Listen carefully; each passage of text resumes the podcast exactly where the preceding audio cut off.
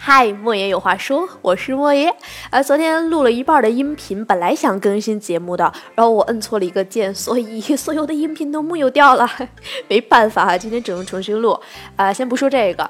啊，今天在群里呢，有很多我们的这个一件代发，就是帮主计划的这些分销商们啊，就在群里跟莫言说了，就是感觉这个淘宝越来越不好做了，感觉我们群里加上微信，一共八百多个分销商，大家每天都不怎么卖东西哈，让莫言去出一些教程之类的东西给到大家。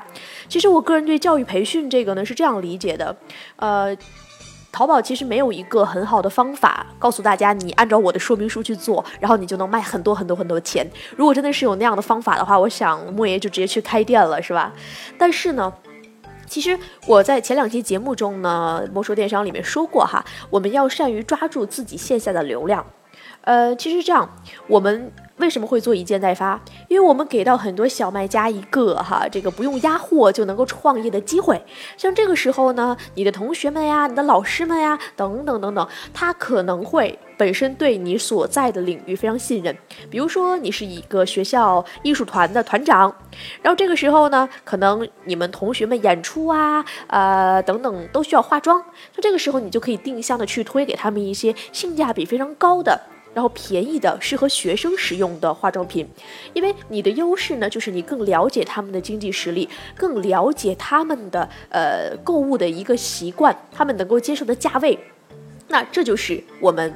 精准的定位线上，就像于呃相当于线上这样精准定位人群来做人群画像的这样一个工作。那其实呢，莫言最早哈就是这样做起来的。我就是大学声乐团的团长，还有舞蹈团的一个核心团员，所以说演出的时候都帮大家去呃上一些妆等等吧。那其实这个就是我们线下流量的一种。那更多的呢，就是你看我们前两天哈，大家在商务委开会。就提到了这个关于讲师培训的事儿，然后当时莫爷就出了一个神点子，就是说做一件白 T 恤哈，把二维码印到 T 恤上，然后走到哪儿讲课就直接让大家扫码关注微信就就好了。其实大家想一下，这是不是也是线下流量的一种？还有呢，上一期莫说电商提到的像一些农民伯伯呀，什么田间地头啊，我们定向推一些他们有需要的化肥呀，啊，这个农药类的产品，它其实也是我们线下流量来源的一种。那说到淘宝为什么不好做啊？大家都关心淘宝的流量究竟去哪儿了，是吧？我到底是刷单还是做聚划算还是做活动？我怎么才能有流量？在这里告诉大家一个非常悲催的消息哈，就是淘宝网它的日均的这个 PV 是二十亿，然后目前我们淘宝有接近十亿的在线商品，大概是九亿四千五百万左右。那这个数肯定它每天都是在变化的。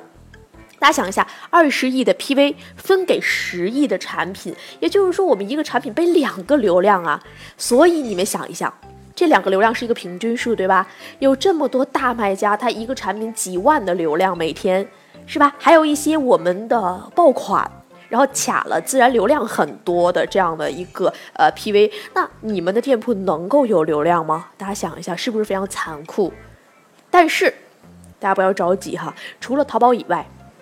除了淘宝给到你正常的流量以外，我们关于淘宝之外，关于线下，大家可不可以挖掘到更多的流量哈？如果你能够在像我们群里八百个分销商，然后我们马上要上将近两千个 SKU 的产品，我可能要会招几万个分销商，在这个时候，你能不能在几万个竞争对手都出现在你面前之前哈，你就把握好线下流量，比大家发力早，只有这样，你才能在。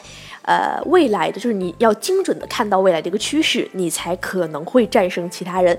好啦，这就就是本期的莫言有话说。正好今天群里问到我流量哈，我就突然间灵感一来，就跟大家分享了这段。